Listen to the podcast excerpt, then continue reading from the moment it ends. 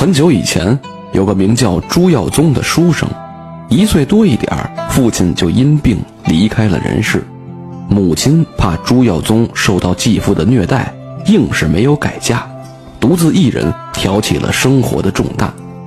朱耀宗从小就聪慧过人，喜欢读书。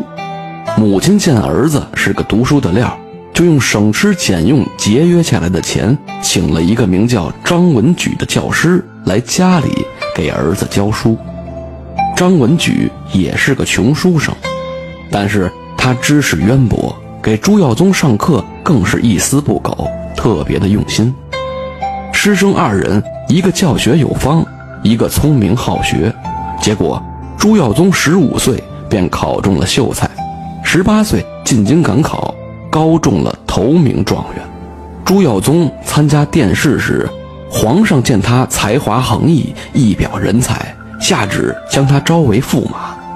朱耀宗谢过皇上隆恩后，不由想起了含辛茹苦的将他养大成人的母亲，遂向皇上讲述了他从小和母亲相依为命的苦难生活，讲述了母亲为了不让他受继父的虐待，是如何含辛茹苦的独自一人将他养大的。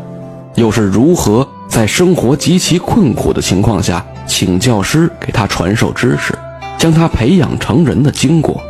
皇上听后非常感动，当即下诏，要为多年的寡妇、一直没有改嫁的状元朱耀宗之母立一个贞节牌坊。朱耀宗听罢，自然十分高兴。按照惯例，新科状元要回老家省亲。朱耀宗回到家里，母亲见儿子中了状元，高兴的嘴都合不拢了。但是当他听说皇上要下诏给他立贞节牌坊后，却明显的露出了不安的神色。原来朱耀宗的恩师张文举的妻子前几年不幸因病去世，在朱耀宗家和朱耀宗母亲相处的日子里，他们二人逐渐产生了感情。朱耀宗进京赶考后，张文举虽然离开了朱耀宗家，但两人的感情却有增无减。最近，朱耀宗的母亲正想着要正式嫁给张文举，现在听说皇上要给他立贞节牌坊，他怎么能不忧心忡忡呢？朱耀宗听说母亲要改嫁给恩师张文举，顿时吓破了胆，他扑通一声跪在母亲的面前。痛哭流涕地说：“娘呀，这千万使不得！儿已将您不改嫁的事告诉了皇上。如今您要是改嫁，那就是犯了欺君之罪，这可是要诛九族的大罪呀！”朱耀宗的母亲听后也感到左右为难。改嫁吧，无疑是犯了欺君之罪；可不改嫁，这么多年来他独守空房，长夜难熬的日子。又有谁能知晓呢？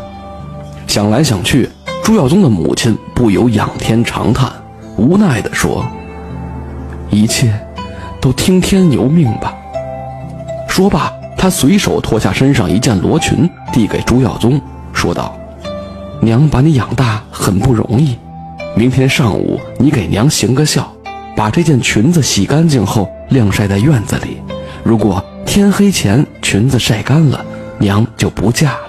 如果裙子晒不干，说明天意如此，你也不用再阻拦我改嫁了。朱耀宗知道母亲把自己养大不容易，只好按照母亲的吩咐去做。第二天上午，晴空万里，烈日当空，朱耀宗心里暗自高兴。